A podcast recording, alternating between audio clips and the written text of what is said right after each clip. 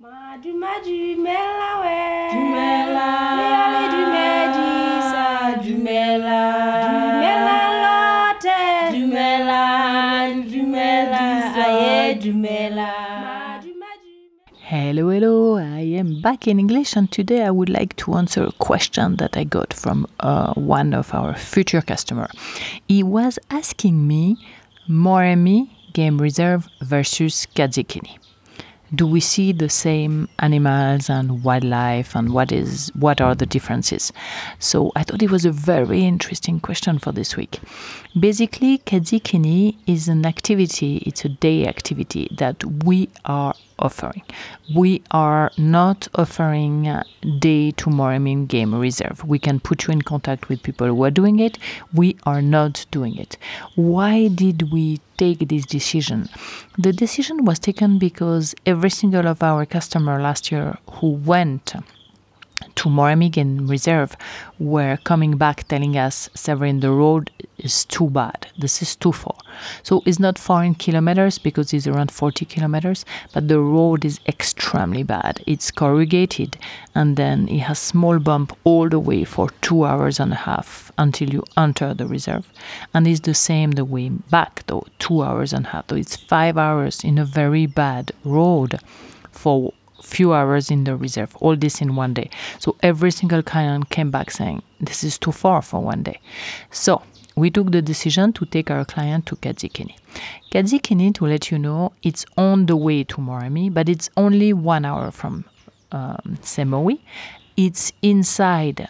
So just to remind you, the buffalo fence are the fence that were created around 1970s by the 70 by the Botswana government to block uh, the buffalo to meet the cows, so there is no cross contamination of disease. And um, inside those fences, so there are fences, but there are not fences around the reserve, right? We talk about this in a few podcasts. So basically, Moremi Game Reserve South, the south of Moremi, touch the north of Katzikini there is no fence uh, around the reserve. It's not like Kruger in South Africa or Etosha in Namibia. In Botswana, there is no fences. That means the wildlife you're gonna find in Katzikini is basically the same as the one you're gonna find in Moremi. But you're gonna tell me, oh, but I know people they went to Katzikini, they didn't see anything. You also gonna tell me, oh, I saw, I met some people, they went to Moremi, they didn't see anything this is not depending on where you are. It's depending on the season. How are the tree? How is the grass? Where is the water? Where is the food? All this is help the guide decide where you have the best chance to find animals. It's their knowledge of nature of animals. So the question is more do you have a guide with you are you able to track animal? Do you know what you are looking for? Do you know where they are supposed to be because of the time of the year and the time of the day? All these make a lot more differences than are you south of Moremi, that means around Blackpool, or north of Katzikini, and basically you are few kilometers from each other at the exact same place. So the answer is yes, you're gonna see the same animals. Now, I cannot guarantee that going to Moremi you're gonna find a lion. Same going to Katzikini. It really depends on who is your guide and how how many years of experience does he has. Just to give you an idea, um, Morgan went with client four or five times now to Katzikini and three out of five or four out of five they found the lion. They were able to track the lion same ratio that when he goes to Moremi. Now, one big difference. In Katzikini, it's run by a community, and when you go there, they give you somebody of the community that come with you in the car. Morgan absolutely love it. He always partner with those guys. They know the place extremely well because they live there. They are there every single day, so they know. Yesterday we saw the lion there. This happened. They know the place, so it's a huge advantage. We take it as a partner area and a huge advantage. Some people tend to take it as a competition it's their opinion. For us, is a huge advantage, and we really love it.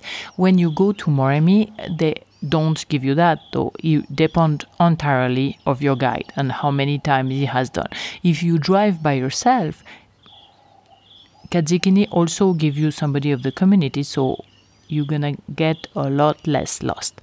Now, other differences. Obviously, if you are going to Khwai, Savuti, Chobe, and you are crossing, you will go through Moremi. And um, it's an advantage because you're just gonna cross. If you go to Katzikini, you're gonna drive and then go back at night. You cannot cross. So that situation, obviously, Moremi is better. If you go for multiple days, Moremi is huge.